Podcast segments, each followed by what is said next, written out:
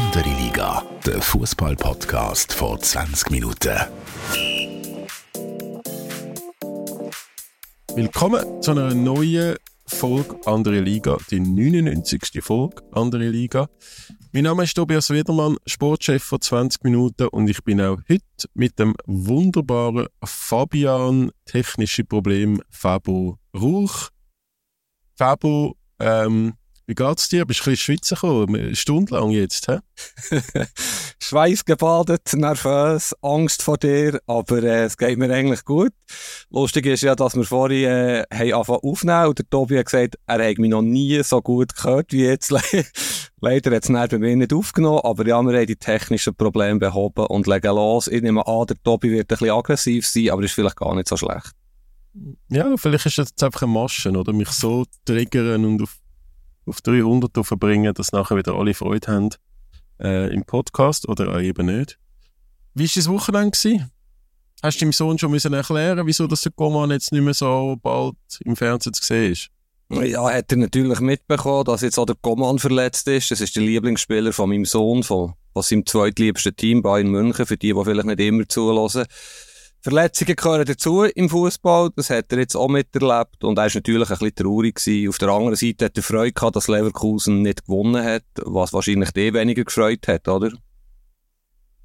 Ja, definitiv. Das ist, äh, das ist, ähm, schon mein, mein Negativ-Highlight vom Wochenende. Äh, sehr verschenkte zwei Punkte von meinem Bayer Leverkusen.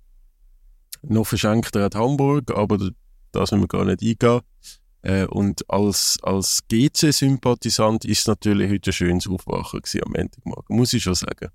Aber bevor wir zu dem kommen, du möchtest wahrscheinlich noch irgendetwas über Tennis und NFL äh, loswerden. Randsportarten, nein, für mich ist gut. Wir haben dermassen okay. viele Themen. Tobi, wir, Tobi, wir haben ja vorhin schnell die Liste durchgeschaut. Es ist viel passiert. Wir müssen über viel reden. Wenn wir mit dem Feedback anfangen, wir haben recht viel Feedback bekommen vor der letzten Woche. Ja, natürlich wieder wegen personalisierter Tickets. Äh, sehr viel. Ähm, auch, auch Leute, die sich gemeldet haben und sich angeboten haben, um vielleicht mal umfragen in Fankurven, ob man da wirklich vielleicht jemanden aus dieser Szene mal im Podcast haben. Danke vielmals für das. Ich glaube, das ist wirklich ein extrem spannendes Thema. Können wir, glaube nachher einmal noch mal kurz dazu zur Fan-Thematik. Äh, ja, aber auch sonst äh, viel Feedbacks. Ich weiß nicht, äh, hat dich etwas besonders beschäftigt, besonders berührt, positiv, negativ? Ja, bezüglich Fans äh, äh, hatte ich natürlich auch privat noch ein paar Rückmeldungen gehabt, wo meine Meinung relativ direkt war. Ich bin da eben, den Ausdruck habe ich schon fast wieder vergessen, Boomer. Ähm, es ist wieder einiges passiert am Wochenende bezüglich Fans, bezüglich Gewalt. Vielleicht können wir das nachher kurz aufgreifen. Was mich noch so beschäftigt hat, ist ein Feedback bezüglich Rassismus, wo ich wirklich ja, jeder Mensch sagt von sich, er sei nicht rassistisch, das ist mir klar. Wir haben auch zwei, drei Sprüche drin letzte Woche, die man könnte als rassistisch auffassen ähm, Wirklich, es ist ein No-Go, aber ja, die Rückmeldung war natürlich dass das alle Leute von sich sagen, und wir sollen aufpassen, wenn wir auf Glatteis sind und so, dass wir uns da selber ordentlich verhalten. Wie siehst du das? Haben wir da irgendwo über die Stränge geschlagen? Ich habe es im Fall nochmal gelost und auch nochmal diskutiert und ich, ich bin nicht einverstanden mit, dem, mit dieser Rückmeldung. Ich schätze sie trotzdem, nehme ich mir zu Herzen, du nimmst sie dir auch zu Herzen, aber ich bin nicht einverstanden. Gut, kommen wir zu den Fans, würde ich kurz äh, sagen zum Start, weil ja das Zürcher Derby hast du eigentlich Angst gehabt, du bist im Match gewesen. Von was? Von einer Niederlage? ja, vor den Fans. Es hat ja am Samstagabend wieder Ausschreitungen gegeben, irgendwo in Zürich. Ähm, ja, ich weiß nicht. Wahrscheinlich hast du keine Angst gehabt in dem Fall. Nein, also ich glaube, die Erfahrung zeigt doch auch, dass es meistens dann irgendwie vor dem Spiel oder nach dem Spiel, wenn überhaupt etwas passiert und oder während dem Spiel und dann nicht, also es ist ja dann nicht eigentlich so eine Gewalteskalation, die sich über das Wochenende durchzieht, sondern meistens passiert einfach etwas. Also vom Fernsehen aus äh, hat es ruhig ausgesehen während dem Derby. Es hat kurz nach der Pause ein riesen Feuerwerk gegeben von den GC-Fans. Hat noch recht beeindruckend ausgesehen am, am Fernsehen. Wie war es im Stadion? Gewesen? Ja, also es ist, äh, es ist laut gewesen, es ist gute Stimmung für, für letzte Grundverhältnisse. Äh, ist natürlich schon so, dass es sehr viele Böller und Pyros auf beiden Seiten, aber schon auch bei, bei GC-Seiten unsere sehr geschätzte ähm, Journalistenkollege und vermutlich bestvernetzteste und einer der besten Fußballfotografen in dem Land, Toto Marti vom Blick. Der ist wirklich direkt vor der GC-Fans und ich habe dann die ganze Zeit zugeschaut, wie in dem äh, irgendwelche Böller und äh, Raketen neben dem in die Luft sind. Ich glaube, der, ich hoffe, dem sie es gehört hat, das alles über gut überstanden. Es wäre schade, aber ich glaube, es, es ist alles gut. Aber ja, es ist, äh, ich meine, also am Schluss mit dem entscheidenden 2-1-Sieg, das Goal äh, kurz, oder in der letzten, mit der letzten Aktion mehr oder weniger, ist natürlich äh, ja, Emotionen rausgekommen bei vielen GC-Fans, glaube ich, die die schon lange nicht mehr gespürt haben. Das ist wirklich so ein Last-Minute-Sieg im Derby, äh, sehr, sehr etwas Schönes.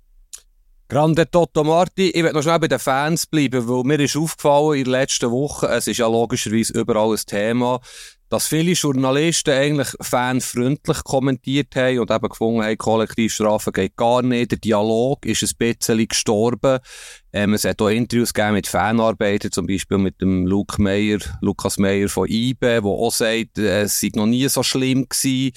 Ähm, man redet gar nicht miteinander, es wird einfach entschieden. Es ist ja jetzt so, äh, der FCZ ist auch wieder, äh, auch wieder eine Strafe gegeben. Kurve gesperrt. Da haben ja jetzt die FCZ-Fans, wenn ich es richtig gesehen habe, transparent transparent aufgehauen und quasi sagen, wir lassen uns das nicht bieten, wir kommen gleich ein Match am Mittwoch. Also was erwartest du da? Ist da jetzt eine Eskalationsstufe erreicht oder wird sich das wieder beruhigen? Die Südkurve ist einfach zu. Das heisst ja nicht, dass es nicht ins Stadion darf. Also es gibt ja noch andere Teile im, im Stadion. Ähm, sie haben ja, glaube ich, das Transparent ist einfach mehr gewesen, ihr bestrafen Tausende ähm, und die Tausende geben jetzt Antwort oder so. Wir sehen das am Mittwoch irgendwie so in dem, in dem Stil. Mhm. Mal schauen, was da am Mittwoch zukommt. Aber es ist natürlich schon so, und das habe ich auch mit, äh, habe ich auch so ein bisschen Feedback bekommen aus anderen Städten, St. Gallen, Basel, Bern, wo es ja doch auch Ultras gibt und es gibt auch immer wieder mal Scharmützel oder Vorkommnisse, wo, wo, wo, wo man vielleicht weniger Verständnis hat. Aber es ist natürlich schon, also äh, eine wilde Situation gewesen am Samstagabend, wo irgendwie GC-Fans äh, oder vermeintliche GC-Fans mit, mit äh, weiß auch nicht, Stöck und weiß ich was alles bewaffnet ähm, durchs Niederdorf läuft in Zürich, dann äh, im Tram kontrolliert werden von der Stadtpolizei, dann werden sozusagen alle Waffen äh, weggenommen und alles, was gefährlich sein kann. Und ein paar Stationen später werden sie dann von den FCZ-Fans angegriffen ähm, oder vermeintliche FCZ-Fans, das Tram komplett zerstört. Und also ich bin zum einen einfach schon, ich, ich finde einfach, ohne, ohne dass jetzt da auf die ein oder andere Fanszene von diesen zwei Zürcher Clubs, ich finde einfach, ich, ich finde, das gehört einfach in unserer Gesellschaft nicht zum Zusammenleben. Ich finde es schade, dass es so Bilder gibt und es hat auch wirklich sehr, ähm, es hat schon sehr auch Kopfschüttel ausgelöst bei Leuten in der Kurve in anderen Städten. Gerade weil man ja jetzt so in einer, in einer Diskussion ist, äh, oder die Diskussion hat mit den Kollektivstrafen, äh, mit, dass die Fans vielleicht mehr im Fokus ist, das Thema bei der Politik und so weiter. Und dann passiert so etwas, ob das der Sache dient, I don't know. Ja, es ist natürlich verheerend, ein verheerendes Bild, das die Fans abgeben, wo du darfst nicht vergessen, die Leute, die jetzt uns auch hier zulassen, die sind natürlich Fußball interessiert, aber es gibt äh, erstaunlicherweise Menschen, die sich nicht für Fußball interessieren, zum Beispiel meine Frau, und wenn sie so etwas sieht und hört und liest, dann sagt sie natürlich auch, Gott, was ist eigentlich los? Also sind die nicht ganz betrost, in einem Tram aufeinander loszugehen. Ja, es ist ein naiver Gedanke, es ist eine Hoffnung, aber vielleicht, wenn sich die Fans jetzt ein paar Wochen wirklich mal ein bisschen zusammennehmen und nicht solche Sachen sich leisten, würde sicher helfen. Und ich glaube schon, dass die Fronten relativ verhärtet sind. Also Behörden, Politik, ja, die haben keine Geduld mehr. Ich verstehe es ein bisschen weit, wo es halt immer wieder Vorfälle gibt. Auf der anderen Seite, das Schlimmste, was passieren kann, ist, wenn es keinen Dialog mehr gibt. Da bin ich natürlich auch klar dieser Meinung, dass es nicht kann sein kann, dass man jetzt einfach von oben herab willkürlich Sachen entscheidet. Das dient der Sache auch nicht. Also, runden Tisch herhocken. Ich weiß nicht, von wem das der erste Schritt aus muss kommen. Und es ist wahrscheinlich boomerhaft von mir, wenn ich sage, Kopf, nehmt euch zusammen, macht mal nichts, geht nicht aufeinander los, haltet euch an die Regeln. Äh, ja, es klingt einfach, ist aber wahrscheinlich nicht umsetzbar. Ein Fanforster hat in einem Interview kürzlich gesagt, es geht jetzt nun mal nicht gewaltfrei. Das ist natürlich schon ein eine traurige Aussage. Ja, ja, also, wir haben mal beigebracht, dass auch die Polizei äh, zahlt und verantwortlich ist dafür, ähm, dass sie für Recht und Ordnung sorgen im öffentlichen Raum, also do your job. Mhm. Ja, was natürlich auch stimmt. Der äh, Gillo Canepa, der Präsident und Besitzer vom FCZ, hat es gesagt, es ist nicht die Verantwortung von einem Shootclub irgendwo, äh, Kreis 7, kannst mich korrigieren, wenn es nicht stimmt, am Samstagabend, für Ordnung zu sorgen. Das ist natürlich so. Und was man auch nicht darf vergessen, ist, Jugendliche wachsen auf, äh, Testosteron, es muss irgendwo raus. Und so eine Kurve ist ja schlussendlich auch wie ein Jugendtreff. Es ist ja vielleicht, vielleicht ist es ja besser, dass die am Samstagabend oder Sonntagabend versammelt in einem Fußballstadion sind, als irgendwo ähm, ihre Kraft rauslassen. Auch das mal auch naive Gedanken sein. Aber Shooten muss schon sehr viel aushalten im Moment und kommt zum Teil zu Unrecht drunter. Also, klar, ich habe die Lösung auch nicht, niemand hat sie, aber äh, wir sind an einem schwierigen Punkt angelangt. Ja, also ich frage mich halt, was Clubs sollen machen oder der Präsident von, egal ob jetzt Ganepa oder wie er anders heißt, hat ja auch nichts mehr in dieser Fankurve. Also es ist jetzt nicht so, was, was wird denn der sagen denen? Hört auf. Ja, also bringt ja, bringt ja gar nichts.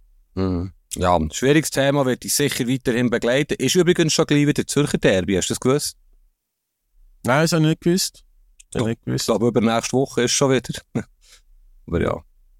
Ja, es war äh, ein cooles Spiel gewesen, zum Zuschauen. Ich meine, GC ist ja eigentlich, ist ja eigentlich, ist ja eigentlich chancenlos gewesen. Also, es müsste 3 sein für Zürich und äh, GC äh, wirklich einen jämmerlichen Eindruck hinterlassen, lange Zeit. Ähm, dann ist der Match 3 Zürich auf einmal sehr schlecht gewesen. Ähm, würde sagen, es ist ein verdienter Sieg von GC?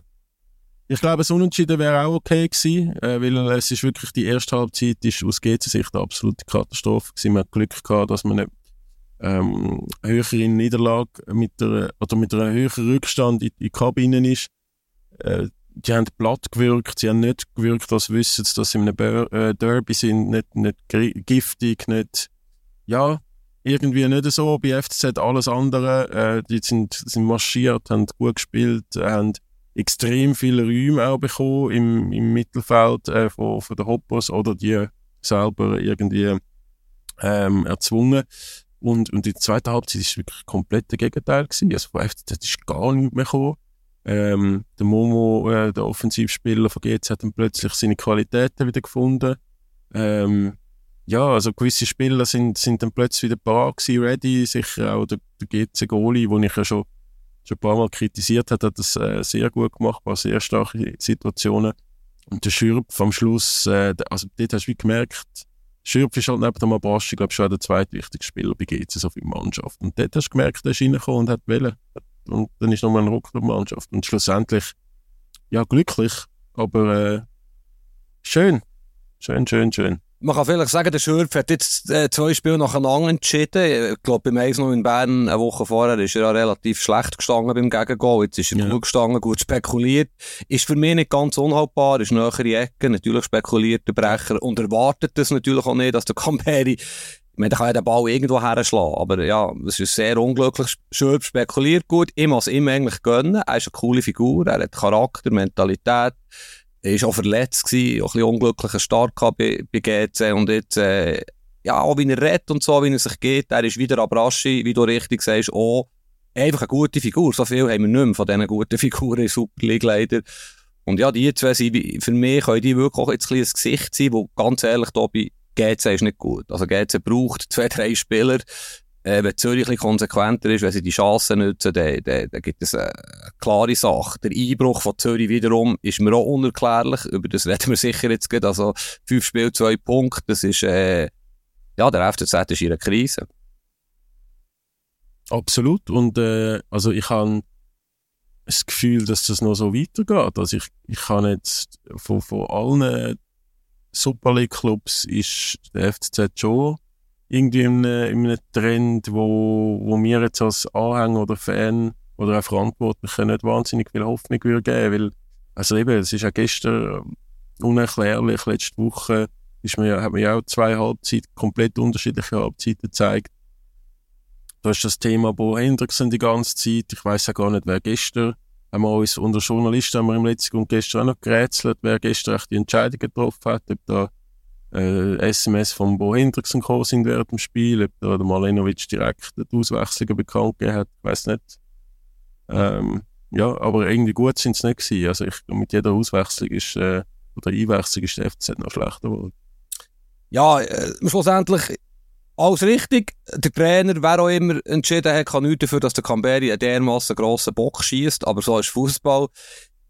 Mir, denke, das Problem ist grundlegend, oder? Irgendetwas ist passiert. Sie haben Ende November, ich eigentlich noch nachschauen, aber aufgrund von meinen technischen Problemen ähm, bin ich nicht dazu Darum entschuldigt, wenn das Resultat nicht stimmt. Aber ich glaube, Zürich hat Ende November 3-0 in Lugano gewonnen, dann IB daheim überzeugend geschlagen, ist erst gewesen. Und seitdem geht nicht mehr viel. Es ist zum Teil ein bisschen unglücklich gelaufen. Und es ist ja wie mit Ansage. Einerseits die Trainerdiskussion, die Trainerdebatte, die möglicherweise keinen Einfluss hat auf die Spieler, aber halt einfach da ist, wie ein Elefant im Raum. Und ich, ich finde es unprofessionell, wird das nicht super äh, kommuniziert und gelöst. Und andererseits, wenn du das Kader anschaust, und jetzt schon nur das Derby gestern, ist ja wie ein Mikrokosmos von der FCZ-Problem. Wenn die halbwegs anständigen Mittelstürmer hätten, der vielleicht auch mal ein Goal schießt, also die, die, es fehlt es, es ist so klar, dass Zürich ein Stürmer fällt. Und warum dass sie da jetzt nicht holen oder sie holen in der Winterpause, ist, ist eines von, von den Rätseln im Moment. Sie jetzt sehr viel Wechsel gemacht, sehr viel ausgewechselt. Ähm, sie eine klare Philosophie, Strategie, die vielleicht langfristig gut kommt. Das ist ja immer, äh, shooten sie immer zwei Sachen. Einerseits das Aktuelle und andererseits die Strategie. Was passiert langfristig? Der Malenovic kann jetzt machen, was er will. Das können wir jetzt noch nicht beurteilen, ob das gut kommt. Aber kurzfristig hätten sie doch zwingend müssen einen guten Stürmer holen ja, also man könnte es auch so zusammenfassen, wie ich dich verstehe.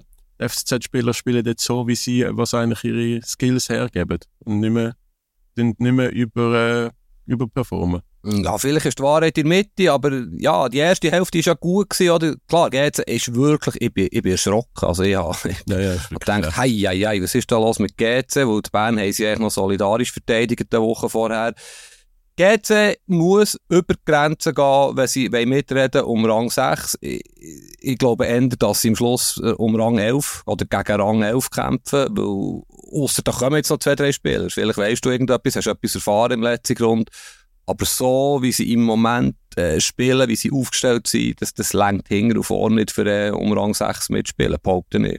Ich weiss im Fall nicht, ob das jetzt das Ziel ist. Ich glaube einfach nicht mit dem Abstieg zwingend zu tun haben das sind die drei Punkte gestern wirklich sehr, sehr viel wert gewesen. Äh, eben der Michi Lang ist äh, geistert immer noch wieder um bei GC, der, der Sebastian Polter, kam aus der Bundesliga, jetzt zweite Bundesliga, kommt bei Schalke nicht zum Einsatz. Ähm, ja, ist halt einfach wieder ein, ein grosser, eher grosser, wuchtiger Stürmer, der jetzt nicht viel mit, mit Umschaltspiel oder Schnelligkeit zu tun hat. Da haben wir beim Bradley Finkelstein einen Spieler geholt, der eigentlich gar nicht ins System passt. Aber vielleicht schaffen wir es beim, äh, beim Polter besser. Ja, ich weiß nicht, wahrscheinlich jetzt nicht, nicht gerade etwas gehört, aber ich gebe dir absolut recht. Der GC braucht dringend, dringend Spieler. Also auch, auch im defensiven Mittelfeld. Also was gestern der, der Seko ähm, neben dem äh, Amir in der ersten Halbzeit geboten hat, ist also wirklich äh, fast schon Arbeitsverweigerung gewesen. Ja, ich gehe so weit, dass ich sage, es ist fast ein Wunder, sind die nicht schlechter klassiert. Äh, der Bruno Berner macht es wie vor ihm der Giorgio Contini gar nicht so schlecht, muss ich wirklich sagen. Da kann man den Trainer auch mal loben. Ähm, du hast jetzt den Bradley Fink erwähnt und er ist ja ein super Talent gewesen. Also hat bei Dortmund äh, man in den höchsten Tönen von ihm geschwärmt. Jetzt ist die Karriere ein bisschen ins Stagnieren gekommen. Er ist, glaube immer noch erst 20. Er, spielt natürlich auch nicht Selbstvertrauen. Jetzt hat er monatelang kein Goal geschossen, wirkt ein bisschen unglücklich. Was glaubst du, hat er etwas? Kann er etwas haben oder kann er etwas werden? Oder ist er schlichtweg vielleicht zu wenig dynamisch, auch für wirklich jetzt den Sprung zu schaffen zu einem guten Schweizer Stürmer? Ich weiß es nicht. Also am Schluss ist es ja dann Selbstvertrauen, oder? Er hat ja so eine Szene gerade nach der Halbzeit, glaube wo, wo wahrscheinlich mit ein bisschen Selbstvertrauen und Selbstverständlichkeit äh, mit dem Shooten würde die machen ich habe ein bisschen das Gefühl, also wenn ich so, so höre, sowohl bei, bei Basel wie jetzt auch bei GC, weißt du, das, das Supertalent, was Gold hat in, in Dortmund, schon die Vergleich mit dem Mukoko äh, in der, der BVB-Jugend, wo dann alles, wo riesen Torquoten hat, ist glaube schon ein bisschen Ernüchterung dann da gewesen, dass dann der vielleicht gar nicht so über die Fähigkeiten äh, verfügt, wie man hätte können denken. Auf die andere Seite, eben als Stürmer musst du einfach Goal schiessen. Ob jetzt, also ein Tabakovic zum Beispiel ist das beste Beispiel. Oder? Der, der hat ja zum Teil ähm, Stationen gehabt, wo, wo er ein bisschen unglücklich agiert hat und dann, und dann schießt er, fängt er an, plötzlich Goal am Laufmeter schiessen und jetzt ja, läuft es irgendwie. Also, ich würde ihn noch nicht abschreiben, aber er ist wahrscheinlich auch nicht das Jahrhunderttalent, das jetzt Nazi wird in den nächsten zehn Jahren. Ja, er ist immer noch jung und ich glaube, er hat die Jugend halt auch den Vorteil gehabt, dass er körperlich relativ früh sehr weit war. Spielt natürlich eine grosse Rolle im Nachwuchs. Jetzt diesen Schritt zu machen, ist, ist extrem schwierig. Und es ist auch logisch, dass es bei Dortmund nicht geschafft hat. Dort schaffen es wirklich nur die Allerbesten. Äh, ja, vielleicht ist GZ jetzt auch nicht ganz der richtige Club, wie du richtig gesagt hast, bräuchte sich mehr auch noch Momos, Umschaltsituationen, die schnell sind. Auf der anderen Seite, er deckt den Ball gut ab, der Fink, er hat schon irgendetwas, selbst wenn er jetzt im Derby sehr unglücklich gespielt hat. Ja, wie du richtig sagst, nicht abschreiben, ähm, Zeit lassen, und, äh, für ihn ist es ja auch eine schwierige Phase. Mit jedem Spiel mehr, wo ein Stürmer kein Goal schießt, wird, es einfach schwieriger, äh, das Selbstvertrauen, das Selbstverständnis aufzubringen. Und das hat man gestern, es ist krass gewesen, wie gut, dass man das jetzt bei ihm gesehen hat. Ich habe schon angekündigt, dass du dein ähm, geschätzter FCZ-Sportchef, nein, Präsident, was ist er? Sportchef. Ähm, Malenovic ein bisschen kritischer gesehen als auch schon. Möchtest du dich da dazu noch äußern? Ja, klar, das haben wir ja angetönt oder angekündigt letzte Woche. Weißt kritischer er hat jetzt dermaßen viel Wechsel vorgenommen, seit er da ist. Es hat auch viel Wechsel auf der Geschäftsstelle gegeben beim FCZ. Ich finde, es ist kommunikativ nicht sehr gut gelöst. Und das ist vielleicht ganz eine persönliche Meinung, auch noch gefärbt, wo ich Journalist bin und selber betroffen bin. Ich erfahre wie zu wenig. Ich finde, er sollte sich mehr mehr äußern. Was ist der Plan? Warum macht er was? Das ganze Theater mit dem Bo Henriksen finde ich wirklich unwürdig. Verstehe ich nicht, dass man das nicht anders löst. Man hört halt auch die eine oder andere Geschichte, wo mich ein bisschen stutzig macht, wo mit jedem Mensch, wo man darüber redet, äh, heisst aus erstes, und das ist ja meine Meinung, äh, der Malenovic ist blitzgescheit, er ist schnell, er ist gut vernetzt, er hat etwas und er hat sicher eine gute Chancen, gute Anlagen, der FCZ zu führen und er wird ihn sicher irgendwann schon wollen übernehmen und können übernehmen. An dieser Haltung hat sich nichts geändert. Ich bin jetzt einfach ein erstaunt, wie er vorgeht, wie er kommuniziert, wie, wie er eben zum Beispiel eine Schwäche im Kader nicht antizipiert. Oder vielleicht antizipiert er so, hat der richtige Stürmer noch nicht gefunden. Aber es ist so offensichtlich, dass dort etwas fehlt. Ähm, ja, mit dem Blair Zemaili ein Interview gemacht letzte Woche und er hat gesagt, wo sie sind Meister geworden. Und das ist wirklich noch nicht lange her haben Sisse Marquesano gespielt, so ein bisschen so, meistens als Stammspieler. Auf der Bank hast du einen Gnonto gehabt, einen Kramer, einen Tossin. Also da ist viel mehr Auswahl gehabt. Und es müssen jetzt nicht fünf gute Stürmer sein, aber ich finde, außer dem Mokita, der logischerweise gestern gefällt hat im Derby, hast du keinen Spieler, der wirklich verlässlich mal ein Goal schießt. Und der ist jetzt auch nicht per se ein Torjäger. Also, dass er das nicht sieht, ich bin da ein bisschen erstaunt. Hanke vielleicht, planen sie ja eigentlich alles für die nächste Saison und sagen, wir holen den Trainer, der zur Philosophie, zum Konzept passt und mit ihm zusammen holen wir dann die neuen Spieler. Das kann ja auch sein, das wäre gar nicht so dumm. Es ist einfach so, dass sie bis vor ein paar Wochen um den Titel mitgespielt haben und jetzt wirklich in der Krise stecken und ganz, ganz viele Fragen haben, die zum Teil ein bisschen hausgemacht sind. Und das, das ist kein idealer Start. Das ist echt so ein bisschen meine Meinung. Habe ich das relativ äh, stringent zusammengefasst. Ja, ja, das hast, hast, du gut gemacht. Übrigens auch, äh, apropos gut, äh, dieses, äh, Interview mit dem Blair und Gemelli wirklich äh, gern gelesen. Wenn ihr es noch nicht gesehen habt, schaut euch das, gönnt euch das bei der NZZ. Merci, merci. Ähm, übrigens, wenn ich das Gerücht gehört, und es ist wirklich nur ein Gerücht, äh, Mauro Lustrinelli wäre Kandidat für Bo Hendrickson Ersatz. Habe ich so jetzt noch nie gehört. Du hast es sicher in dem Fall aus guter Quelle, sonst würdest du es nicht erwähnen. Ja, also ich, muss ich sagen, Quelle ist jetzt kann 50-50. Okay. Ja, also der Mauro, okay, darf ich so sagen, weil ich ihn halt auch schon sehr lange kenne, halte ich für einen guten Trainer, macht es einen guten Job. Es gibt Gerüchte, äh, kürzlich etwas gelesen und gehört, dass er natürlich immer wieder in Verbindung gebracht wird mit Super League-Teams, wo es mittlerweile halt auch zwölf gibt. Sie haben übrigens auch zwei, drei gute Junge tun, die könnten mitgehen zum FCZ, das Santos, Matoshi. Aber ja, jetzt gehen wir zu fest ins Detail. Habe ich noch nie gehört, habe ich mir ehrlich gesagt noch gar nie überlegt. Könnte Sinn ergeben. Finde ich, ja, warum nicht? Ich hätte jetzt eher erwartet, dass ein Trainer aus dem holländischen Raum kommt, wenn ich ehrlich bin, wo halt die ganze Philosophie, die Malenovic vorschwebt, der Total Fußball, durchgezogen durch alle Nachwuchsstufen, mehr Änder könnte implementieren, aber why not? Fände ich sehr interessant. Ja, es bleibt spannend. Äh, es ist aber auch ganz viel anderes passiert in der Super League. Wir haben wieder Schiri-Themen, wir haben ähm, ein IB Basel-Spiel, wo, wo spannend ist. Wo, wo wollen wir anfangen? Schiri, ist aktuell. Schiri, sehr aktuell. Gib ihm mal eine Note. Okay, Note, Note ist boomerhaft, aber die Schiris sind nicht in Form, einverstanden. Ja, also der Kollege Fendrich, der ist momentan ein bisschen, ein bisschen sehr im Fokus. Also die zwei roten Karten, die eine vom Luzern-Spieler Belocco ist scheinbar ähm, unbestritten. Für mich ist die nicht so klar. Er tritt im Gegenspieler von Lausanne hinger auf die Ferse, kommt relativ aggressiv vor Seite, aber er bekommt zuerst eine Gelbe, was ich richtig finde. Und für mich, der VAR ist ja so ausgelegt, klare Fehlentscheidungen zu korrigieren. Und für mich ist das keine klare Fehlentscheidung. Das ist ein Grenzfall. Vielleicht kann jetzt der Schiedsrichter sagen, in der, im Regelwerk Ziffer 37.5 heisst so so, aber es ist doch keine klare rote Karte. Das ist mal das Erste.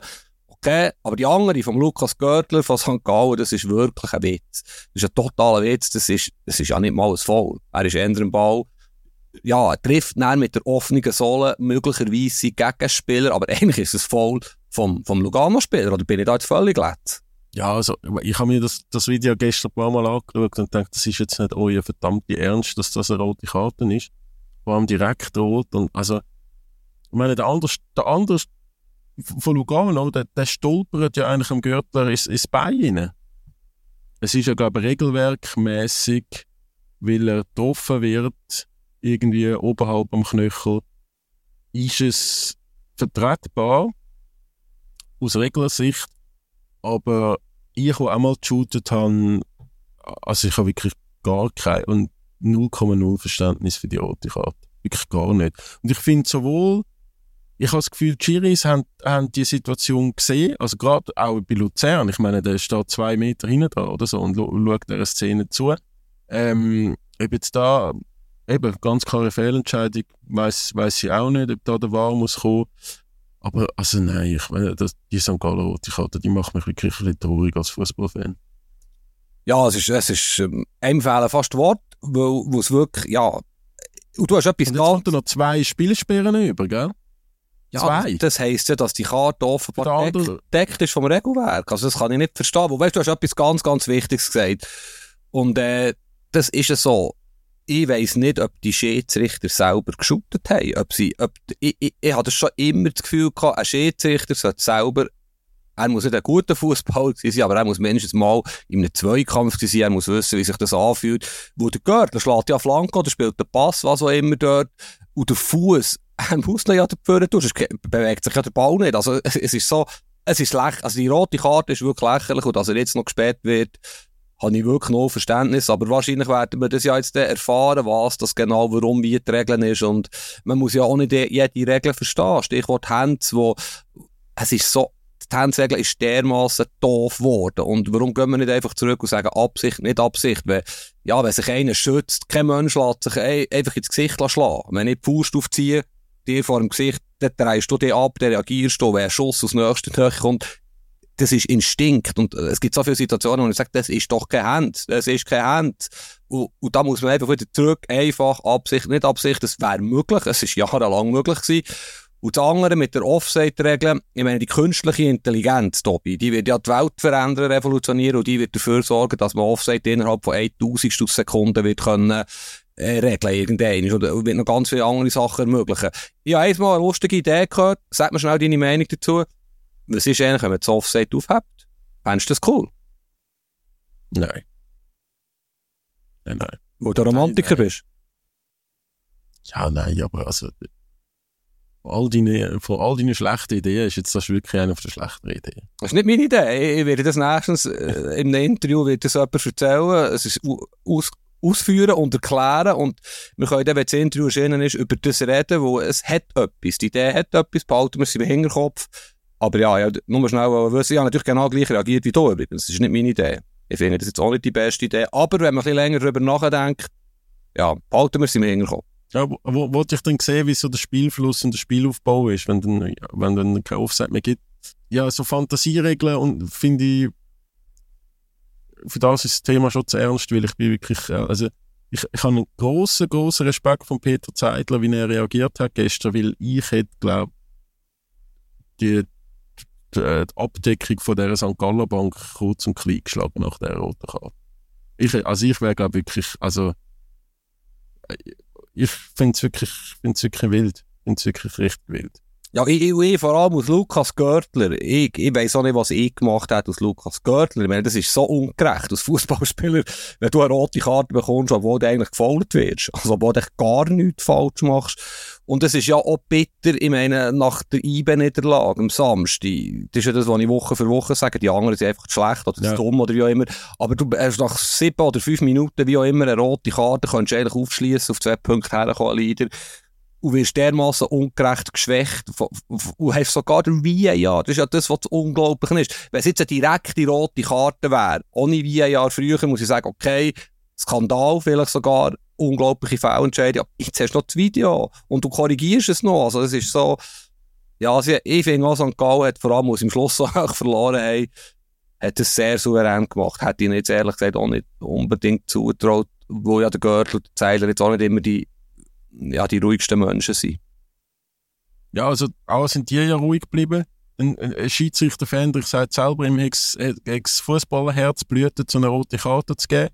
Und äh, der Lugano-Spieler, ähm, der da gestolpert ist, sagt, äh, es sei nicht seine Schuld, dass der andere rot bekommt. Also eigentlich hat gar niemand wollen, also niemand hat die rote Karte geben, außer vielleicht der Wahl. Und, und trotzdem passiert es. Da frage ich mich dann, der Lukas Fendrich ist in Kritik, das haben wir diskutiert, du bist auch, auch nicht der grösste Fan von ihm, aber er ist ja vom Videoschiedsrichter Judy, glaube ich, bin unsicher, wer es war, ähm, darauf aufmerksam gemacht worden. Und da sind wir wieder bei dem Thema, wie viel Autonomie hat der Schiedsrichter auf dem Rasen, wer entscheidet schlussendlich. Ähm, mittlerweile gibt es ja Ligen, wo man alles kann zulassen kann, was die Schiedsrichter miteinander reden, finde ich gar nicht so schlecht, aber vielleicht wäre es besser, wenn wir es nicht hören wo ich finde es relativ speziell, wie sie in diesem Dialog, wenn sie zusammen die Szene anschauen, zu dieser Entscheidung kommen. Also, das weiss man ja noch nicht, oder? Wer, wie, warum, was schlussendlich entschieden hat. Nein. Nein, aber das wird ja nicht öffentlich gemacht, wie jetzt zum Beispiel in England oder so. Mhm. Ähm, ja, es, es ist schade. Es ist schade.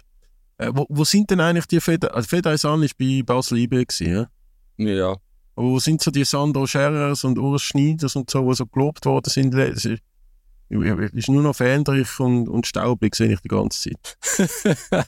Gut, das Tobias, das ist schon sechs Spiele und die werden schon, werden schon alle eingesetzt. Also, ja, eben, vielleicht bin ich vorhin, eben, die Schiedsrichter sind nicht in Form. Das ist natürlich auch eine harte Aussage, aber es kommt einem ein bisschen so vor, wo einfach, ja, ich finde jetzt, der Videoschiedsrichter hat überhaupt nicht dazu geführt, dass weniger diskutiert wird. Im Gegenteil. Und wenn so solche Sachen passieren, ja, ist einfach schade.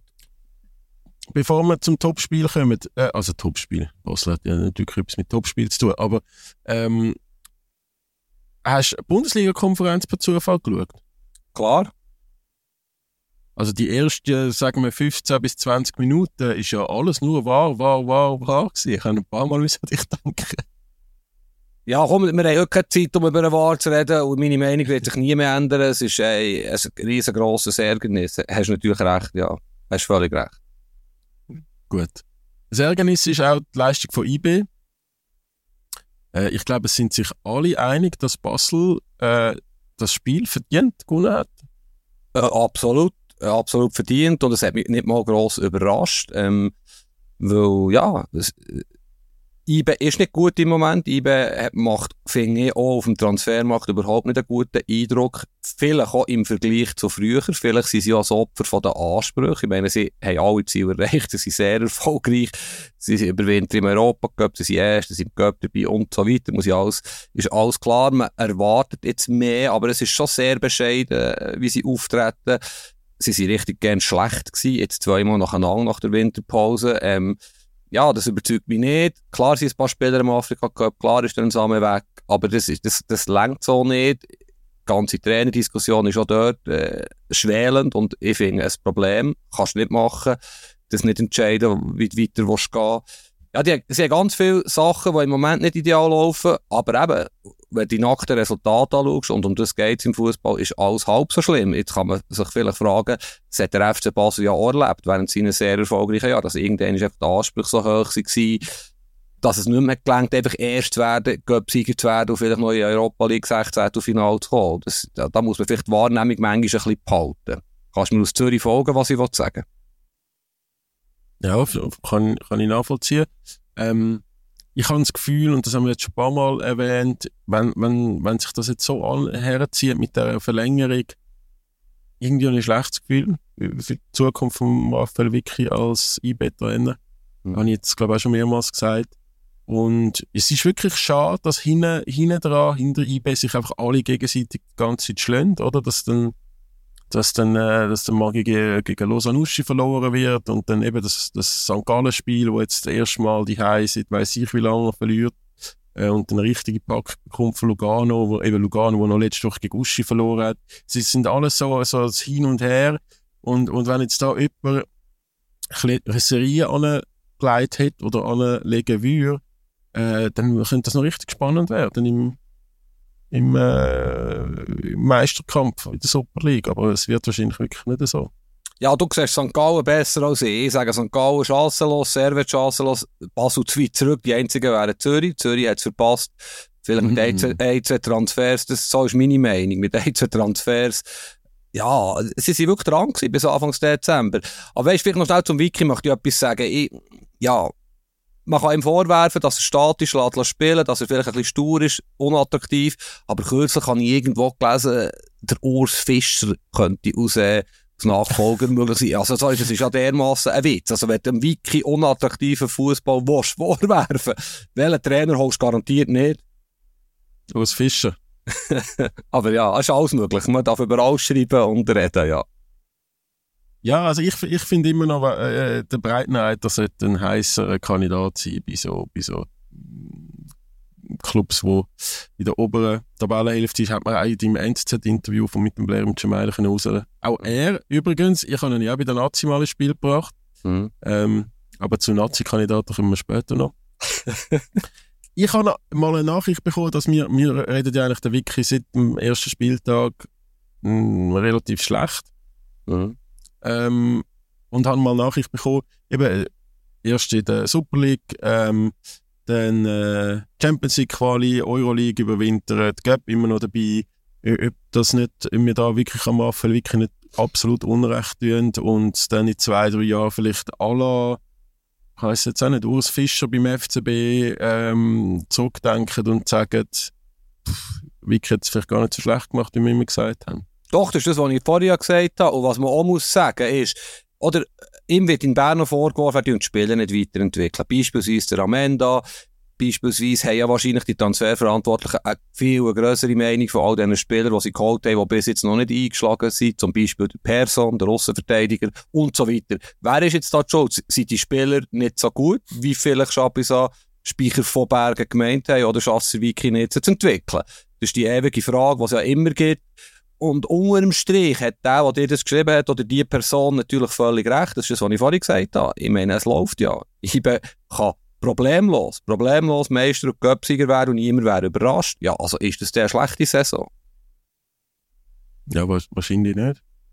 Also ja. logisch, am Schluss interessiert sich dann niemand mehr, äh, wie, wie die einzelnen Spiele äh, gewonnen worden sind. Aber ja, mhm. ähm, wenn wir schon bei der IB-Führungsetage sind, ähm, ich bin wirklich traurig ob der Mensamet-Transfer. Ich habe dir geschrieben, ob das vielleicht der traurigste Transfer in der Super League-Geschichte ist. Ja, du hast nicht Du hast ja, das muss man vielleicht an dieser Stelle sagen, ein sehr lustiges WhatsApp-Verhalten. Ähm, äh, manchmal kommen ganz viele Meldungen auf den Mann, dann wieder länger keine Antwort, aber finde ich echt noch cool.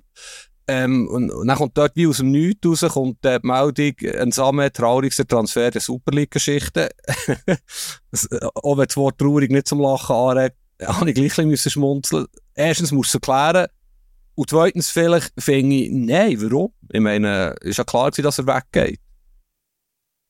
Absolut ist es klar gewesen. Ähm, aber es ist halt schon so, dass er aus meiner Sicht in den letzten vier, fünf Jahren vermutlich einer der besten, konstantesten Spieler, Stürmer äh, in der Schweizer Liga war. Er ist 30, glaube ich. Korrigiere mich, wenn ich falsch liege. 30. Mhm. Er hat also sicher noch zwei, drei Jahre auf Top-Niveau, wo er kann Goal schiessen kann. Und es langt einfach nur für Como in der Serie B. Ich weiß auch nicht, was das, ob, ob, ob man, was das über den Spieler sagt, was das über sein Management sagt oder auch was das einfach über den Schweizer Fußball sagt. Vielleicht. Ja, ja, ja, es stimmt alles. Es sagt genau das aus, was du angedeutet hast. Erstens das Alter. Er hat keinen Wiederverkaufswert mehr. Zweitens ist er ja schon mal ein halbes Jahr zu Venedig gewesen und sich dort nicht durchgesetzt. Also es gibt sicher Zweifel. Vielleicht wird er auch ein bisschen als eindimensional angesehen, wo er ja, ja, er ist ein klarer Stoßstürmer. Aber weißt du, es wäre besser, wenn er jetzt zu Servet wäre, oder zu Basel, wäre das ein weniger trauriger Transfer. Er hat ja eigentlich am liebsten zu Servet zurückgewollt. Ich finde Como, jetzt abgesehen von Lebensqualität, nicht uninteressant. Die sind im Aufstiegsrennen zur Serie A, haben interessante Leute im Management als Trainer und haben ihm offenbare Perspektiven aufgezeigt. Mir erstaunt es fast ein mehr, dass er dort offenbar massiv mehr soll als bei IB einem Champions League Teilnehmer. Also wenn das so ist, dass der 23 beste Club in Italien massiv bessere Löhne kann zahlen als der Schweizer Meister und Champions League Teilnehmer, das zeigt es eigentlich auch, wo wir stehen in der Schweiz. Einverstanden? Einverstanden, wenn das stimmt. Das weiß ich, weiss aber, aber nicht. Ähm, nein, es, es ist mehr so, oder ich meine, es, ja, wirklich einer der besten Stürmer von, von der Super League müsste doch können, auch wenn er jetzt schon 30 ist und keinen Wiederverkaufswert hat, irgendwo in dem Mittelfeld von Liga oder äh, Bundesliga oder dann eben irgendwie bei Servet, Basel ähm, äh, unterkommen. Klar, sie haben dann jetzt nicht innerhalb von der Schweiz verkaufen. Aber ja, also es wäre jetzt wie wenn er irgendwie zu, zu HSV gewechselt wäre. Also es ist, am Schluss ist immer noch der beste oder einer der besten Offensivspieler von, von den letzten paar Jahren in der Schweiz. Und äh, ja, was mir in Sinn kam, ist, kannst du dich an ein Gespräch erinnern, du bist dort auch dabei gewesen, wo, wo am Speicher unter anderem vorgeworfen worden ist, dass er sehr, sehr viel gut macht, aber am Insamee wie auch am Fasnacht seine Karriere ein bisschen kaputt gemacht hat aufgrund von ein paar hunderttausend Franken, ja. wo er nicht zufrieden war. Ich finde es jetzt sehr äh, interessant, dass du das erwähnst und mein Gedanke vorhin, wo du geredet hast, war, dass ich dich fragen findest du es gerechtfertigt, dass man der IB-Führungsetage und schlussendlich dem Christoph Speicher vorwirft, dass sie manchmal ein bisschen unsentimental vorgehen. Ich denke auch an Waro, an Suleimani, die sie nicht verlängert haben, die Helden waren, die ich sportlich absolut nachvollziehen kann.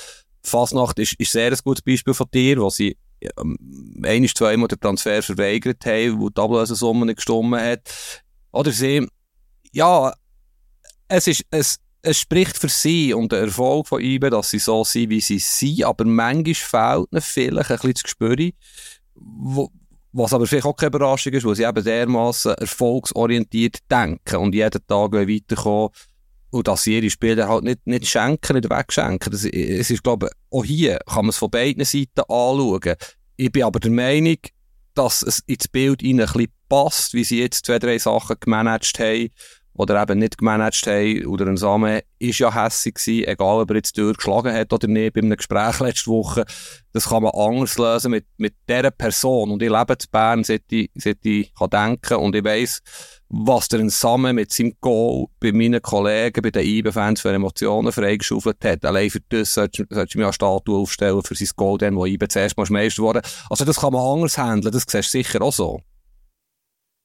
Ja, ob das, aber weißt du, ob, das muss, ob man das denen muss vorwerfen oder ob das einfach, ob sie Teil von dem knallharten Business sind und das aktuell oder in den letzten Jahren auch am besten machen in der Schweiz. Weiß ja, ja, ist, ist ja unbestritten. Das Ding, das Ding ist mehr die Außenwirkung gegen andere Spieler. Mhm. Oder wenn du, wenn, wenn, wenn es dann heisst, wenn du zu IB gehst und dich vielleicht nicht ganz kannst durchsetzen, dass du dann auch nicht zu einem anderen Schweizer Club darfst und, und dann doch, äh, ja, wenn, wenn du sehr gut bist und Europa anklopft, dass dann auch sehr hart verhandelt wird, äh, ob das aus, aus, äh, in der Außendarstellung für junge Spieler kann ein Zeichen sein oder, oder nicht. Denke mhm. ich da zu weit. Nein, nein. Frage, ist kein Vorwurf. Nein, nein, das ist ein interessanter Gedanke und es ist sehr gut möglich. Ich finde aber auch, dass sie in letzter Zeit nicht mehr so viele gute Transfers haben gemacht. Der Ganvula bringt IB nicht weiter. Äh, klar, der eine oder andere wieder in Meri hat ein Pech mit Verletzungen, aber ja, sie sind jetzt nicht im Ganzen so zielsicher gewesen und so überzeugend in ihrer Transferpolitik. Aber schau das Resultat an, schau, was sie, da, was sie haben. Das ist wieder das Thema. Es ist Jammern oder Kritik auf sehr, sehr hohem Niveau. Ja. Wenn wir in die Bundesliga, wenn wir in die Bundesliga gehen, wo du, ja, du hast, glaube sogar noch Text über Leverkusen geschrieben, oder? Ja, ich habe am Samstagabend das Spiel geschaut. Und es hat ja, es hat ja doch, also, wie soll ich sagen? Gladbach hat das sehr, sehr gut gemacht, defensiv. Wirklich sehr gut. Also, Jerry Seoane, Elvedi, vielleicht zum Teil auch noch ein bisschen Glück und, und die Chancen, die Leverkusen gehabt hat, haben sie dann wirklich kläglich zum Teil verschossen.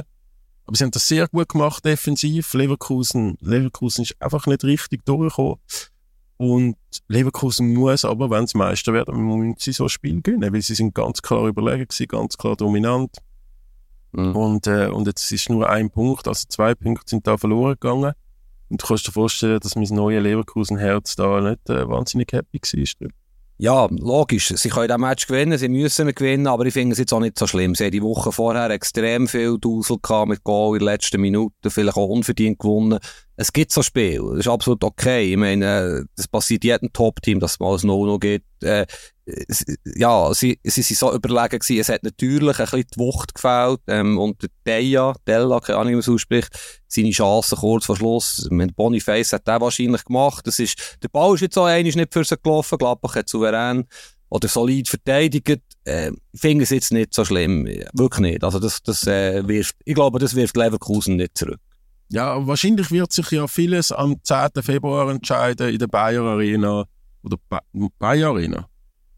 Wo, du bist der Fanboy, keine Ahnung. Chemiepille Arena, keine Ahnung. Leverkusen, in Leverkusen, wo Bayern zu Gast wird sein.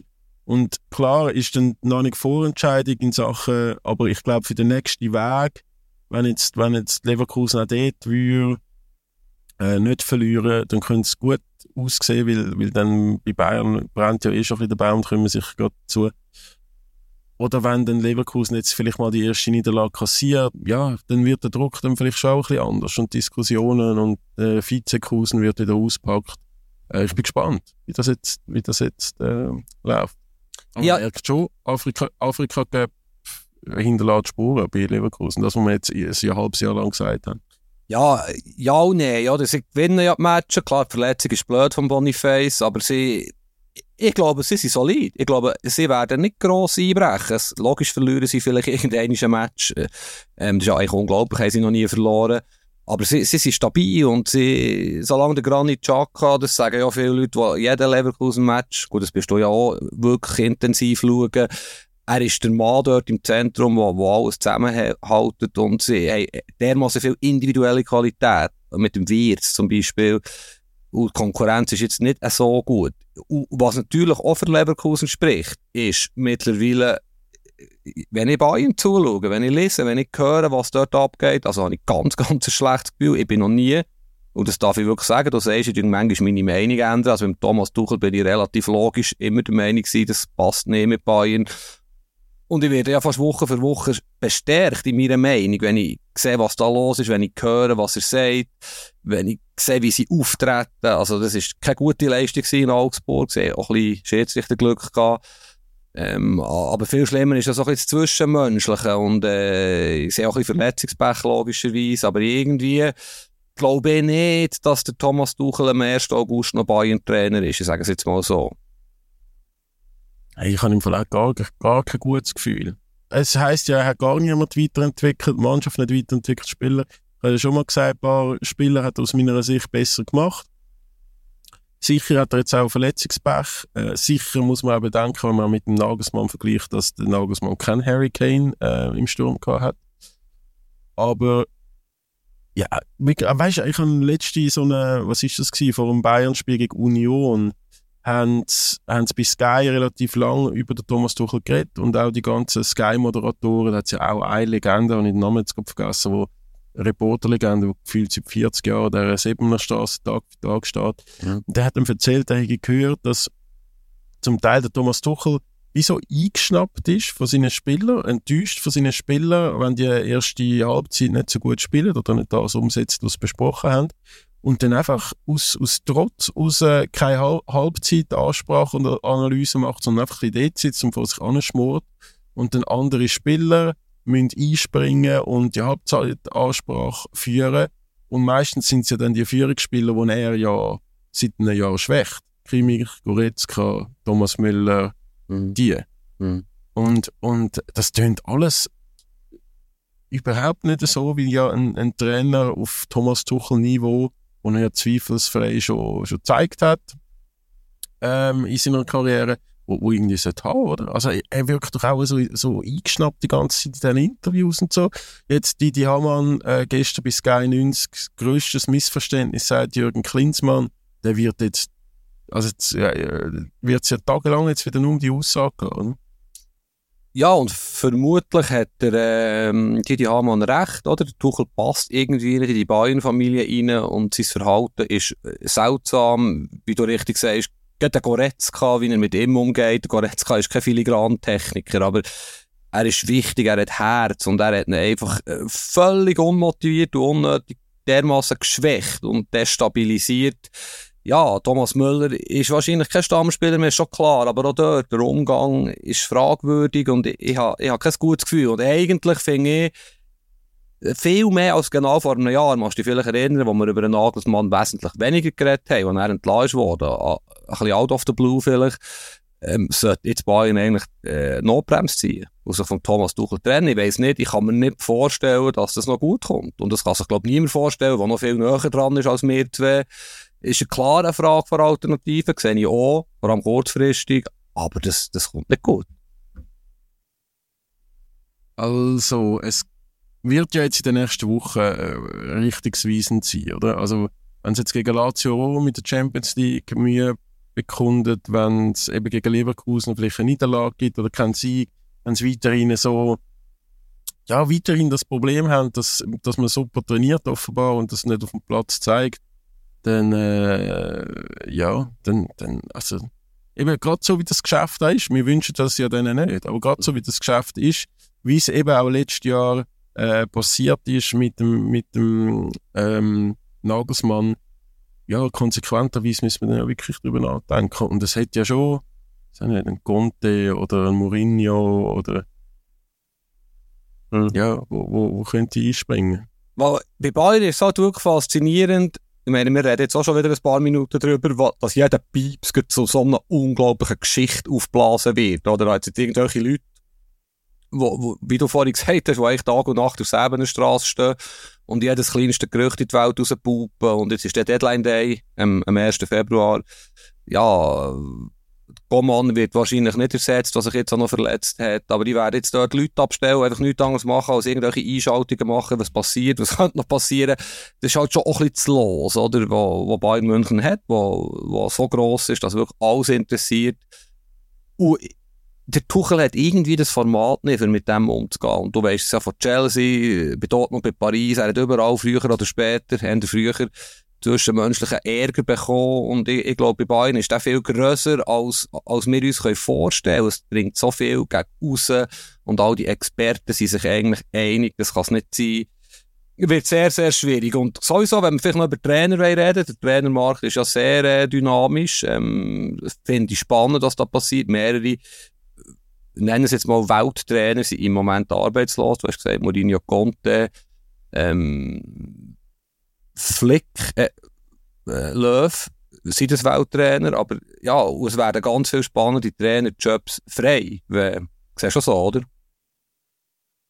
Ja, ja, es ist das Karussell dreht oder wird in den nächsten äh, Monaten mega drehen.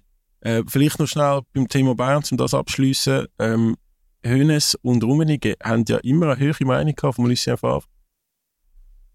Mhm. Mhm. Traust ihm das zu? Zum, Traust zum- ihm das zum zu? Saison fertig machen. Aha, aha.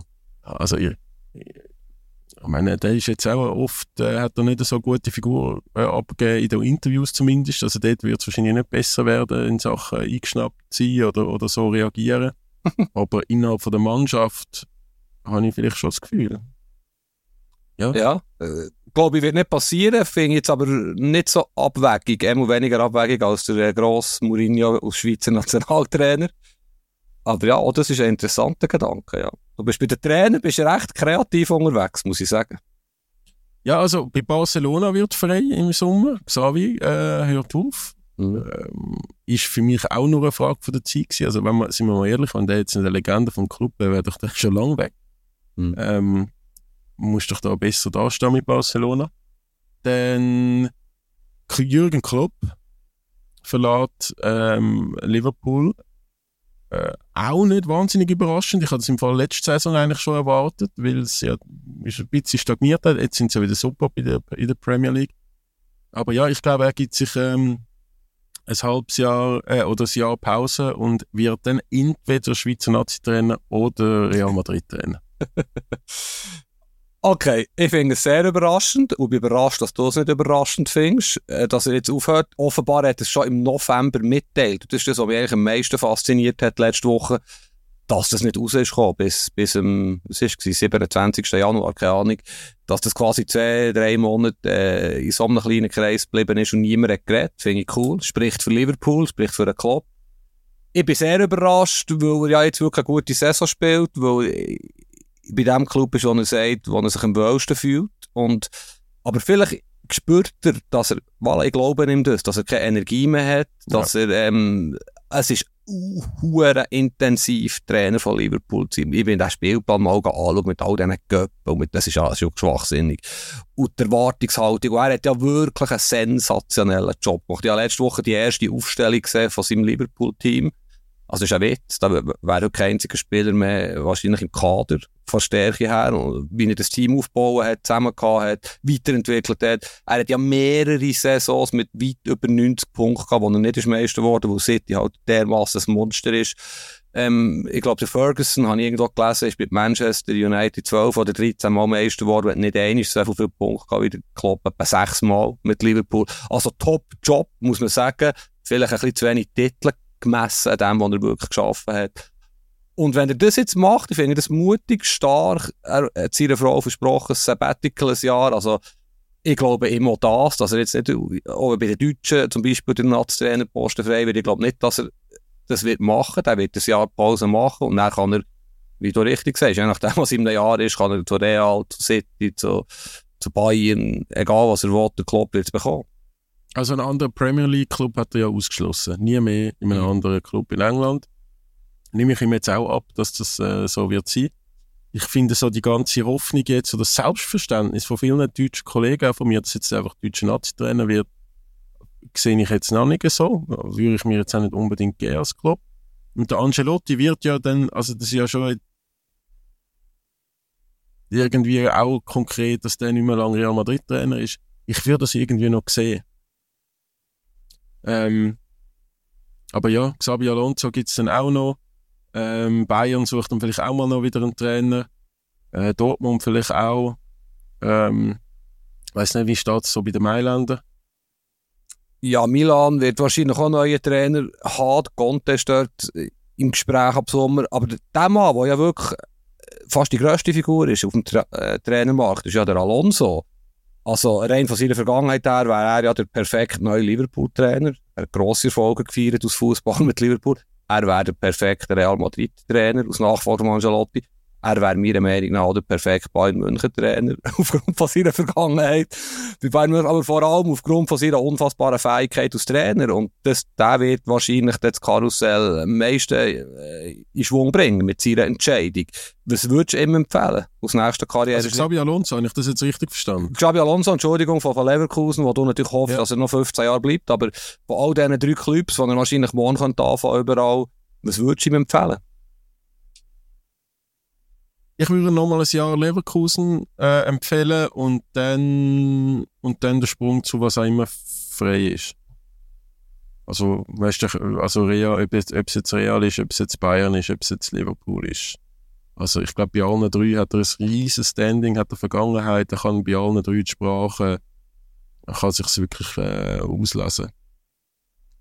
Ja, ich, ich sehe seinen Weg so, dass er eigentlich, ja, vielleicht noch ein Jahr bleibt, wenn die wirklich auch schlau, nach, nach Bayern, so rein Liga und ja, und dann Real würde ich, wenn ich ihn wäre, noch ein paar Jahre warten, weil wenn er jemals bei Real Madrid Trainer wird, manchmal stimmt ja das Timing nicht, dann könnte es ja sein, dass er relativ lang bleibt. Und vielleicht ist es gar nicht so schlecht, wenn er jetzt noch zwei, drei, vier Jahre Erfahrungen sammelt, andere Clubs trainiert. Und für Trainer ist es manchmal schon interessant, in verschiedenen Ligen zu coachen, oder? Angelotti ist ja jeder grosse Ligameister geworden, zum Beispiel. Ist jetzt der Alonso auch ein so ein, dass er gerne seinen Horizont noch erweitert und äh, weiter schafft. Und Real ist das höchste der Gefühle, oder? Wenn er das am Schluss kann machen kann, fände ich eigentlich anlegen. Und nicht jetzt direkt von Leverkusen zu Real Madrid würde gehen. Ja, ja, ja, ich sehe ich seh den Punkt. Ich sehe den Punkt absolut. Also eigentlich wäre ja der Thomas Tuchel prädestiniert als nächster äh, Liverpool-Trainer, weil überall, wo der Club geht, ähm, wird er dann der Tuchel Trainer. Also die, die können ja so ein, wie eine flügende Übergabe. Äh, der weiß, der kann das dann auch weiterverwalten vom Club und er bringt dann seine eigene Idee mit. Das hat in der Vergangenheit das relativ gut funktioniert bei, bei Mainz, Dortmund. Arteta, hast du gehört? Arteta hat im kleinen Kreis verlautet, dass er Ende Saison aufhören bei Arsenal. Was würde das bedeuten? Dass er Barcelona-Trainer wird. Das war mein erster Gedanke, ja. Ja, habe ich jetzt noch nie gehört. Also, das, in dem Fall gibt es ri richtig wild Trainerkarussell in den nächsten Wochen und Monaten. Hm. Tust du mir schnell 10 Sekunden entschuldigen, dass ich die Tür auf die für die Kinder heimkomme? Ist das okay? Ist gut. Geläutet? Ist gut. Z oh. Zuerst verletzt sich der Komma und jetzt äh, können wir jetzt noch nichts essen, weil du technische Probleme gehabt hast. Es ist also schon also am Etienne, am Etienne, äh, mit dem möchte ich aktuell nicht tauschen. Ich würde den Kindern erklären, dass der Papa schuld ist, dass es das Essen später geht. Und dafür, dafür, äh, wir waren bei Martetta, gewesen, Barcelona. Ähm, ja. Das war auch mein erster Gedanke. Gewesen, und wahrscheinlich ist ja da etwas dran an diesem Gerücht, äh, dass der Arteta vielleicht auch genug hat oder weiter will ziehen. Wir wissen auch nicht warum. Es ist auch noch nicht bestätigt. Es ist halt einfach äh, ein Gerücht. Der Nagelsmann wäre doch so ein Arsenal, wäre doch ein typischer Arsenal-Trainer irgendwie. Mhm, Finde ich auch. Ich habe jetzt noch gesehen bei Arsenal. Ähm, wir müssen noch schnell über, die, über das Horrorfall von Jan Sommer reden. Ich würde dann ähm, sagen, wir reden noch schnell über die beste Liga der Welt, aber das ist das Gleiche, stimmt. Ja, in deiner Bubble sicher. Ähm, der Manuel Neuer hat am Samstag einen Augsburger weggefustet und nachher den Penalty gehabt. Mhm. Der Jan Sommer hat gedacht, damit endlich die Leute aufhören in Deutschland, mich vergleichen mit dem äh, Manuel Neuer oder dass er besser ist als ich, mache genau das Gleiche. Fußsteine fast K.O. Ähm, beim Rauskommen um, um einen höheren Ball und haben nachher den Penalty. Mhm. Ist es ein Penalty? Ich würde schon sagen. Und also, wenn man, wenn man jetzt so konsequent wäre und so die ganze, ganze Situation von Ball spielen oder eben nicht spielen und dann noch einen fast K.O. Ähm, hauen, dann, auch wenn es natürlich keine Absicht ist, dann müsste es ja dann, wenn man konsequent ist wie beim Lukas Görtler, müsste es ja auch rot sein. Ja, Du kannst dir vorstellen, dass sie in meinem Umfeld relativ viele Juventus-Freunde hat. Die Leute, die heute auch schon erwähnt wurden im Podcast, sind natürlich Amok gelaufen. Im Moment sagt man, Italien wird Inter ein bisschen bevorteilt und äh, Juve Ende nicht. Das, ist ja das wird sicher so sein. Es wird ja, Wenn der Toto das sagt, ist es sicher so. Es war jahrzehntelang anders. Gewesen. Ähm, ich finde, er spielt zuerst den Ball. Es ist eine harte Attacke, der Ball kommt die Fünfer, er pustet den Weg, der Stürmer geht mit dem Kopf her, der Sommer ist eher im Ball, bereicht mehr mit dem Fuß den Kopf von Manzola, von Fiorentina. Ich, äh, es ist in der ersten Aktion, der Schiedsrichter entscheidet nicht auf Penalty. Es geht etwa äh, 10 Minuten, wie ein Jahr, warum auch immer, dass man das so lange muss anschauen muss, bis es den Penalty gibt. Gelb. Und es gibt eben Leute, die sagen, es ist eine klare rote Karte, weil Tätlichkeit. Ich finde, es ist sehr offen. Man kann für mich, ich sage das nicht aus, aus Inter-Fan, es sieht hart aus, weil der Stürmer geht fast K.O., aber er spielt zuerst den Ball. Also, und das ist im Fünfer in. Also, warum muss es zwingend ein Penalty sein? Ja, also, Du, ich glaube, mir, das Jahr habe ich das Gefühl, verstehen wir Schiedsrichterentscheidungen weniger als auch schon in, in, in den letzten Jahren. Ähm, aber ich verstehe das jetzt schon, oder? Als ich es gesehen habe, kann man schon geben. Aber er hat ja gehabt, kein, kein Schaden, äh, alles gut, tipptopp. Man muss dazu sagen, die Parade von Manuel Neuer war spektakulär. Gewesen. Also, das war eine Rückgabe vom Fiorentino Stürmer, von Gonzales. Aber Sommer ist natürlich nicht so schlecht bei 11 Meter in letzter Zeit, muss man auch sagen. Und er hat wieder zu Null gespielt. Und wenn man die Tabelle anschaut, Statistik anschaut, also er ist wirklich unfassbar. Parade hat gestern einen kleinen Fehler gemacht, äh, aber schlussendlich gewinnen sie 1-0 auswärts gegen 5, also wieder ein wichtiger Sieg. Nächstes Sonntag ist Inter Juve, äh, ja, ist wahrscheinlich seit Ewigkeiten nicht mehr so spannend gewesen, das Derby d'Italia, erst gegen 2, ein Punkt Unterschied, Inter noch Spiel weniger. Ja, ich finde es cool, was passiert in Serie A, wie, wie, ja, wie, wie die Matches auch sind. Ich weiß nicht, ob du gestern geschaut hast, aber es, es geht ein bisschen etwas. Ja, und was ja ein bisschen krankert ist von uns, weil wir nach dem Wochenende äh, aufnehmen und dann so viel am Wochenende passiert oder gerade aktuell, vergessen wir auch mal, was in den Tag vorher noch passiert ist. Aber also Inter hat ja auch noch den Supercup gewonnen. Und das äh, sehr dominant gegen Napoli. Ich, ich habe das Spiel geschaut, ähm, um da auch mal können mitreden mit dir. Und habe das wirklich einen sehr, sehr starken Auftritt gefunden von, Mailand.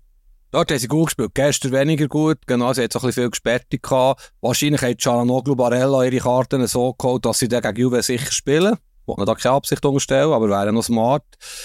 Was bei Inhalt ist, und das finde ich cool, der Insagi, der Trainer, der wahrscheinlich von sehr vielen Leuten unterschätzt wird, hat es wirklich geschafft, eine Spielphilosophie, ein System, ähm, dieser Mannschaft beizubringen. Es spielt wie fast keine Rolle, wer der wirklich spielt. Natürlich ist der Lautaro Martinez überragend und wer ausfällt, ist Inter nicht so gut. Aber es geht mehr um die Abläufe, um, sind häufig viele Spieler auf die eine Seite, wirklich 6, 7, 8 und dann mit einer Seitenverlagerung, wo der Gegner mitkommt, ist der Di Marco links oder der Darmian rechts oder wer auch immer ziemlich frei. Sie jeder Spieler weiss ein bisschen, wie er muss laufen, was er muss machen. Sie spielen viel direkt. Überra es wirkt überraschend, wenn du zuerst mal zuschaust, denkst du, das ist Zufall, kommt jetzt der dort allein vor Seite, aber es sind klare Abläufe. Und ich finde, das hat er in Sage geschafft mit einer Mannschaft, mit einem Club, der viel weniger Geld hat als andere. Und das zeigt vielleicht auch, dass wenn man einem Trainer Zeit gibt, ist ja nichts Neues, dass etwas Gutes kann entstehen kann. Häufig bekommen die Trainer, wenn es Widerstand gibt oder ein paar Niederlagen, halt die Zeit nicht.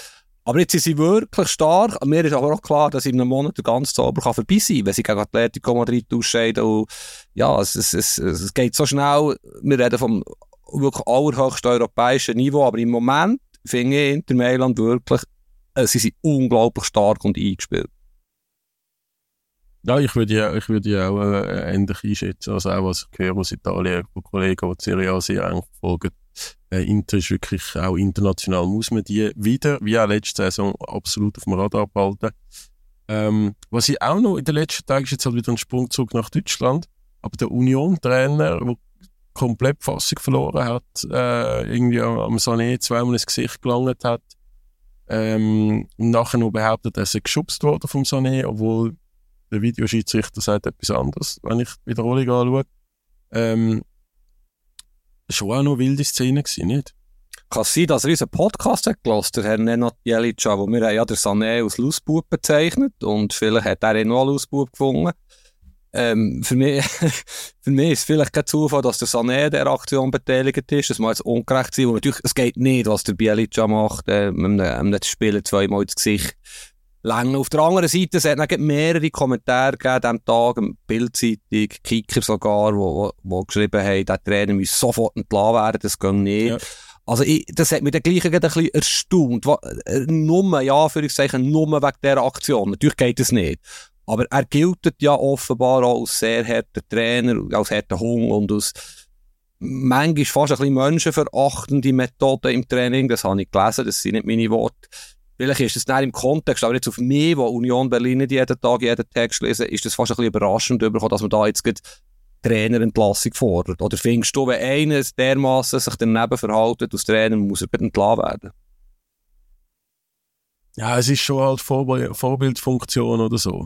Ähm, aber ich habe ich, ich es auch, vor allem auch Kicker, oder, wo, wo natürlich äh, seriöser ähm, ist oder, oder vielleicht nicht gerade so äh, wie sagt man, so, so ein bisschen entspannter ist, auch in den Schlagzeilen und in der Analyse als, als vielleicht andere Blätter in Deutschland, dass die auch gefunden haben, das ist nicht mehr tragbar, äh, hat mich schon auch überrascht.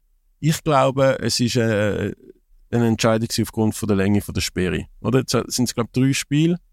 Mhm. Wenn der im Ab Abstiegskampf jetzt irgendwie sechs Spielsperren bekommen hätte, wäre er weg gewesen. Ja, vielleicht ist er ja, äh, wenn der Podcast ausgestrahlt wird, weg, weil er ja offenbar auch intern sehr, sehr in Kritik steht. Ja, es, es, ist sehr gut möglich, dass es genau aus dem Grund ist, wo, wo du sagst. Aber ich finde, die Aktion allein rechtfertigt so etwas nicht. Das wollte ich sagen. Weil es kann ja mal, also es haben andere Trainer schon anderes Zeug gemacht, das, Eifer des Gefechtes und so. Ja, vielleicht äh, tue ich das jetzt ein bisschen unterschätzen, was er gemacht hat, aber so krass hat es mir jetzt ja, nicht gedacht. Also, ja, hat mich auch nicht abgeschlagen. Gut. Letzte Frage. Ähm, der erste Schweizer, ist es der erste Schweizer Star in Saudi? Ivan Rakitic. Ja, Würdiger Schweizer. wer redet einmal Baseldeutsch, Aargauerdeutsch, keine Ahnung, ja. Ja. Ja, Ich habe es noch lustig gefunden, ich habe es noch herzig gefunden von den Basler Fans, die gefunden haben, ja, der hat doch so viel Geld verdient, der hätte doch können zu seinem Jugendclub zurück und so. Also ja, einer, der die ganze Jugend in der Schweiz verbracht hat und sich noch für eine andere Nation entschieden hat, weiß ich jetzt nicht, ob der äh, ja, so romantische Gefühle hat wie seine äh, Jugendclubs oder Jugendausbildungsstationen. ja, ich würde gerne mal länger mit dir über Ivan Rakitic reden, hier im Podcast, weil er ist ein Spieler, den ich, ich persönlich immer ein bisschen unterschätzt habe. Er hat ja eine riesige Karriere gemacht. Und logischerweise ist er auch ein bisschen im Schatten gestanden, bei Barcelona von wesentlich besseren Fußballspielern. Aber er hat ja schon, sag mal, einen Schweizer Fußballer, ich nenne jetzt gleich Schweizer Fußballer, der eine größere Karriere gemacht hat. Du findest kennen. Und das ist schon, schon erstaunlich. Er ist relativ früh aus der Schweiz raus und für mich ist das jetzt auch ein logischer Schritt, am Schluss noch einmal abzukassieren auf Saudi-Arabien. Why not? Ähm, Sevilla läuft es nicht gut. Er ist gleich auch langsamer geworden. Ich schaue ab und zu ein Spiel von, von Sevilla. Und ich weiß nicht, ob er zurückkommt. Er ist schon fast alt, für da in die Schweiz zurückzukommen. Und ja, nein, ich finde das eigentlich eine logische Entscheidung. Wenn man das mit sich, seinem Gewissen und se- seiner Familie und alles kann vereinbaren auf Saudi-Arabien zu gehen. Ja, das ist doch ein schönes Schlusswort. Ähm, Gibt es von meiner Seite nichts anzuschliessen. Also wirklich auch, wenn, wenn, der hat ja wirklich in jeder Station, wo er war, hat er richtig gewonnen. Sogar mit Schalke hat er einen, einen Pokal gewonnen. ähm, es ist, es ist äh, wirklich super, super Karriere. Eben, er hat dann so den Schweiz-Bezug oder von uns Schweizer Fußballanhänger, Fans, Verfolger, hat er dann halt den Schweiz-Bezug verloren, weil er nicht, weil er sich für Kroatien entschieden hat, aber grandiose Fußballkarriere, wo, wo er jetzt da noch ein bisschen ausklingen lässt in der Wüste. Mhm. Ich habe noch eine Frage an dich. Ich, äh, erstens mal, merci vielmal, bist lieb mit mir gewesen. Ich habe dich verärgert mit meinen technischen Problemen.